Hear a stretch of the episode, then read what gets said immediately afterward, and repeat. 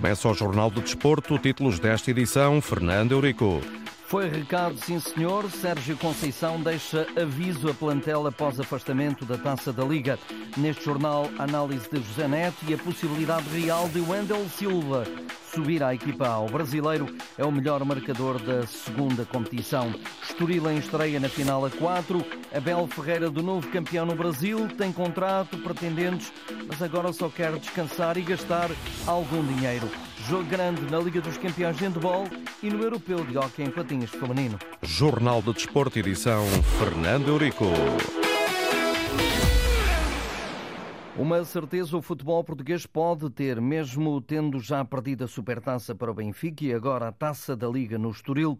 O Porto e Sérgio Conceição nunca vão ao fundo, diz na Antena 1 José Neto. No fim da meada está uma, um elemento fundamental, que é a liderança do treinador. Aquele que ponha a, a sua vida, a sua alma, a sua generosidade, a sua paixão, o seu clubismo, o seu profissionalismo ao serviço, como eu chamo quantas vezes, o cavador. O cavador que vai fundo e que rasga a terra e semeia. E semeia, e semeia, e semeia. Uh, e isto está muito explícito na forma de estar do Sérgio Conceição. Portanto, eu estou convencido que não é uma, uma, uma tempestade que vai abanar. Pode abanar, pode abanar o barco, é mas ao fundo nunca vai. Em declarações ao, jornalista Hugo Cadeto, José Neto, professor doutor, mestre em Psicologia Desportiva e antigo membro da estrutura do Futebol Clube do Porto, campeão europeu, ouviu as explicações do treinador e diz que manteve a bitola. É um técnico que diz o que pensa e não se esconde das situações. Tem um estilo próprio de liderança, não é? é ele, é, ele se calhar mete uma, uma metralhadora numa mão e um beijo na outra, mas é uma pessoa de uma, de uma transferência de valores extraordinários. Estão contidos no seu, como eu dizia, no seu ADN. O Sérgio Conceição há de reparar que não se esconde nas sombras da, da vida. Quando há sombras, quando há um momento menos, menos bom, ele não se esconde, não foge, ele aparece. Mas também não queima, também não se deixa queimar.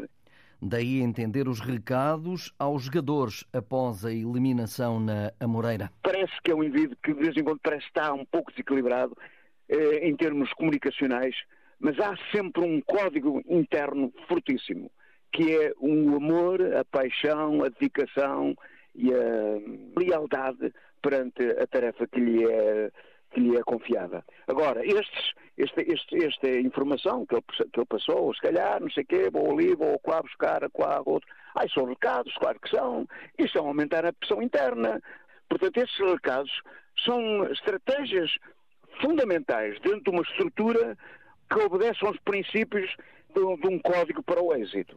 E os recados vão mexer com todo o plantel. São recados importantes. Vai, vai mexer, vai mexer com aqueles que podem fazer mais e não fizeram, e que aqueles que ainda não fizeram vão ser chamados a, a fazer e se calhar ultrapassam aquilo que já fizeram até o momento. Portanto, esta é, esta é uma mestria que é muito importante analisar dentro de uma, dentro de uma estrutura que está um, de, diagnosticada e está naturalmente lançada para êxitos que se adivinham. E há aí muita coisa, muita coisa, há muita coisa a conseguir.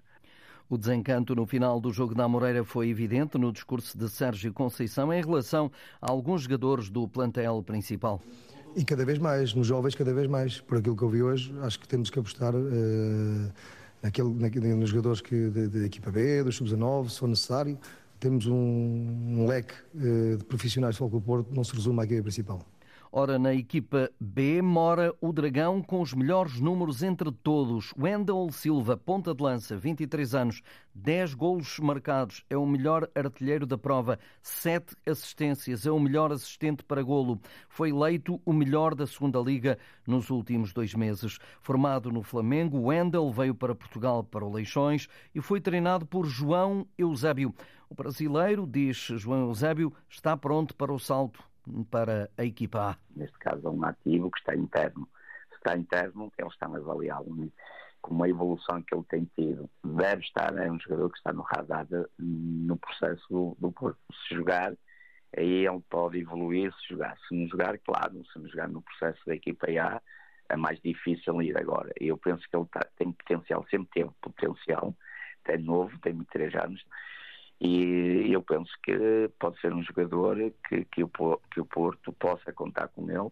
Sim, penso que ele já está no ponto quando chegou do Brasil, o que faltava a Wendel era o golo, mas agora que está mais maduro e habituado a Portugal, os golos surgem facilmente. Em entrevista a Ricardo Pinheiro, João Eusébio não se mostra surpreendido com os números alcançados até agora, nesta época, pelo ponta de lança. Os relatórios que nós temos ditava para isso. Era um jogador já na altura que, com 17 anos no Brasil, que já despontava, ou seja, a qualquer momento ele podia despontar pelo golo. Portanto, que é daí que vivem os avançados, a de golo, é o oxigênio deles a golo, se não tiverem golo são jogadores por muito que possam produzir, que era o caso dele, produzia com uma qualidade enorme, eh, mas se o avançado não faz golo, fica limitado e condicionado na sua escolha. E é isso que ele está a fazer este ano, a golo, golo, começa a ser um jogador completo. Ainda as consequências do afastamento do Porto da Taça da Liga. O atual detentor do troféu foi afastado eh, para Gáudio do Estoril Praia, que assim vai pela primeira vez à final a 4 em Leiria. Vitória ontem no António Coimbra da Mota por três bolas eh, a uma. O Estoril, que já tinha ganho no campeonato eh, no Dragão, ganhou agora para a Taça da Liga. Ainda vai defrontar os portistas para a Taça de Portugal. Vasco se abra diz que esta é uma passagem merecida para a equipa que orienta. Um prémio para eles, uma passagem histórica do, do Estoril. Acho que foi um excelente jogo e acho que foi um prémio justo e tenho essa sensação de, de orgulho pelos jogadores, ah, porque têm realmente uma capacidade de entrega muito grande.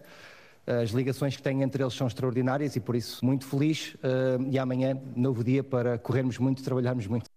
Com o Estoril apurado então para a final a 4 em Leiria, faltam mais três equipas. No grupo A, a Casa Pia tem quatro pontos, o Braga tem um e o Nacional ainda não somou qualquer ponto. Falta jogar o Encontro Nacional Braga. No grupo B, Benfica e Arouca com três pontos, o Desportivo das Aves zero pontos, falta o Benfica Aves. No grupo C, Sporting tem três pontos, o Farense 3, o Tondela zero pontos. O jogo final deste agrupamento é entre o Tondela e o Sporting Clube de Portugal. Eh, o rodízio futebolístico não para. A jornada 13 de campeonato começa já amanhã, no feriado, 8 de dezembro, com dois jogos de relato aqui na Antena. O Vizela Braga, a partir das 15h30, e o Benfica Farense às 18 As conferências de imprensa de lançamento destes encontros estão marcadas para uh, hoje e pode conferir as ideias dos treinadores ao longo da tarde informativa. O resto da ronda tem mais estas partidas. No sábado, Portimonense Famalicão, o Vitória vitória de Guimarães Sporting e o Porto Casa Pia. Também no domingo, o Estrela da Amadora Boa Vista, Aroca Rio Ave, Estoril Praia, Desportivo de Chaves e na segunda-feira a fechar o Gil Vicente a receber a equipa do Moreirense. É o novo imperador da pátria das chuteiras. Abel Ferreira é bicampeão do Brasileirão e em três épocas alcança o nono título pelo Palmeiras de São Paulo. Esta madrugada um empate, um a um bastou no terreno do Cruzeiro na última ronda do Brasileirão para a festa da equipa verde no comando do Palmeiras desde outubro de 2020. Abel venceu o Brasileirão em 2022 e 2023, duas taças Libertadores, 2020 e 2021, uma Supertaça Sul-Americana em 2022, uma Taça do Brasil em 2020, uma Supertaça Brasileira em 23, dois campeonatos estaduais paulistas em 2022 e 2023, sem esquecer a final perdida frente aos ingleses do Chelsea no Mundial de Clubes em 2021. O penafidelense de 44 anos está radiante pelo feito num campeonato em que chegou a estar a 14 pontos do primeiro lugar, mas confessa não saber se vai continuar a ter energia para prosseguir em São Paulo. Diz que a exigência vai aumentar, como confessou ainda no relevado. É fácil ganhar uma vez, é fácil ganhar duas vezes. Agora ganhar nove vezes de forma eh, consecutiva está constantemente na luta, porque ganhamos nove e perdemos outras quatro ou cinco. Um, mas pronto, a gente sabe que isto depois tem um, tem um ónus e tem um bónus. E o ónus é as pessoas esperam sempre que tu, que faças mais e melhor e, e tu precisas. Eu, eu, os jogadores deram-me muito e eu não sei se tenho energia suficiente para continuar a tirar o máximo deles.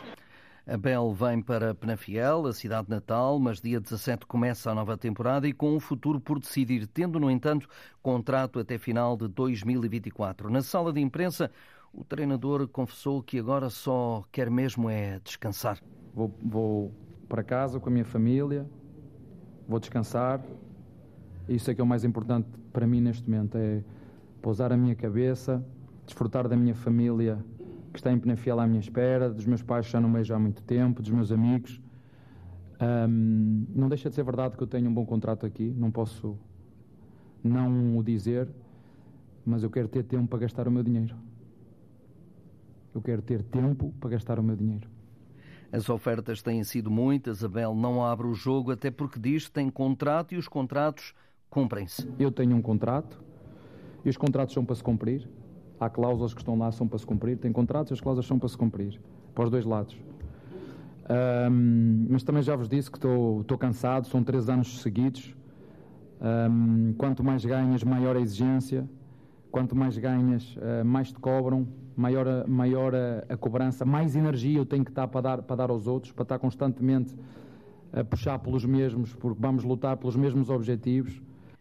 Já a presidente do Palmeiras, Lélia Pereira, diz que vai fazer os possíveis e impossíveis para manter o treinador português que está num clube especial. Palmeiras é um time que ele nunca desiste. Nós somos fortes, nós sabemos trabalhar com as, as adversidades. Nós não desistimos nunca, é uma característica que nós temos, uma característica da presidente, de todo o nosso elenco. É isso. E outra coisa também é a capacidade.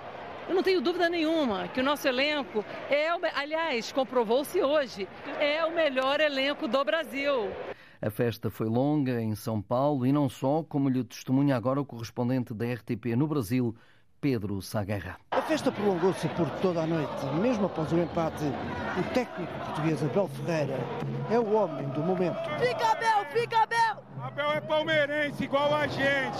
Abel tá no coração. Abel pra sempre no Palmeiras. Abel é o melhor técnico do mundo. O melhor técnico do mundo é o Abel. Abel, dá uma olhada o que essa torcida tá fazendo pra você aqui, ó. Abel Ferreira fica 2024 e vamos ganhar título, hein? Libertadores, se Deus quiser até o Mundial. E é isso, Palmeirão campeão, vamos que vamos! Festejos que serviram também para comemorar a permanência do Vasco da Gama no escalão máximo do futebol brasileiro. Palmeirense com muito orgulho e Vascaíno. O Vasco não cai, o Vasco é forte. Mais de 6 mil adeptos encheram por completo este pavilhão da Mancha Verde, a claque do Palmeiras. É o bicampeonato do clube comandado por Abel Ferreira. O melhor marcador do Brasileirão foi Paulinho, do Atlético Mineiro, marcou 20 golos, mais três que Luís Soares e também eh, o ex-portista Tiquinho Soares. Na classificação geral, destaca ainda para o clube mais português do Brasil, o Clube de Regatas Vasco da Gama conseguiu a manutenção, ficou no 15º lugar depois da vitória ontem 2-1 sobre o Bragantino. O contrato de compra e venda do terreno onde vai ser construído o centro de treinos do Santa Clara foi assinado esta semana semana anunciou o presidente da SAD, Bruno Vincentim, na página pessoal na rede social Instagram. O projeto fica instalado no Conselho da Ribeira Grande, na zona da Boa Vista, numa área total de 62.800 metros quadrados. O início das obras está previsto ainda para este ano, com movimentação de terras, havendo já um pedido de informação prévia aprovado pelo município da Ribeira Grande. A prioridade inicial passa pela construção de três campos, sendo dois de relva natural e um sintético. O objetivo da É que as equipas possam começar a treinar o mais depressa possível, só avançando depois para a construção de um edifício. Tiago Margarido é o vencedor do prémio Vítor Oliveira, treinador do mês da Segunda Liga, relativo a outubro e novembro. O treinador do Nacional reuniu a preferência dos outros treinadores ao receber um total de 45% dos votos. Superou a concorrência de Leandro Pires do Santa Clara com 17% e de António Folha do Porto B com mais de 16%. Tiago Margarido conduziu a formação madeirense a um registro de invencibilidade durante este período, somou quatro vitórias e dois empates, com um total de 14 golos marcados e apenas três sofridos, numa altura em que o Clube Desportivo Nacional lidera a segunda Liga Portuguesa. O Marítimo tem novo treinador após a saída de Manuel Tulipa, é o madeirense Fábio Pereira, que até agora orientou o Oliveirense também do segundo escalão. O técnico que já está no Funchal foi recebido pelo novo diretor desportivo Dani. A apresentação oficial durante o dia de hoje Fábio Pereira tem estreia marcada frente ao Lanque Vila Verdense este domingo. O Marítimo é sexto da geral com 19 pontos a 7 dos lugares da subida direta. O campeão nacional de handball tem hoje cartada importante na fase de grupos da Liga dos Campeões. Recebe às 19h45 no Dragão Caixa o campeão eh, europeu Magdeburgo da Alemanha e para o lateral Jakob Mikkelsen é possível ganhar a uma das melhores equipas da atualidade. O Magdeburgo é um grande adversário. Já tem muitos pontos no grupo e lideram a Liga Alemã, que é a melhor do mundo. Tem vários grandes jogadores, mas penso que podemos vencê-los. Na época passada conseguimos o primeiro ponto contra eles, por isso tudo é possível. Jogo às 19h45 no eh, Dragão Arena, décimo encontro do Grupo B. O Porto está no sexto lugar num grupo de oito equipas. Cinco da tarde, a seleção feminina de hóquei patins tenta o acesso às meias finais do Campeonato da Europa da modalidade em Olote, na Catalunha. Vai defrontar a Suíça. É um jogo para acompanhar com a enviada especial da Antena 1 a este europeu, à Catalunha, Ariana Azevedo. E na natação nos europeus de piscina curta em Otopeni, na Roménia, o dia dos portugueses é de para seis nadadores, mas as atenções estão viradas para as quatro da tarde. É aí que Camila Rebelo vai participar na final dos 200 metros costas. Jornal de Desporto, edição Fernando Eurico. Acompanhe também a informação desportiva, está em permanência na net em desporto.rtp.pt.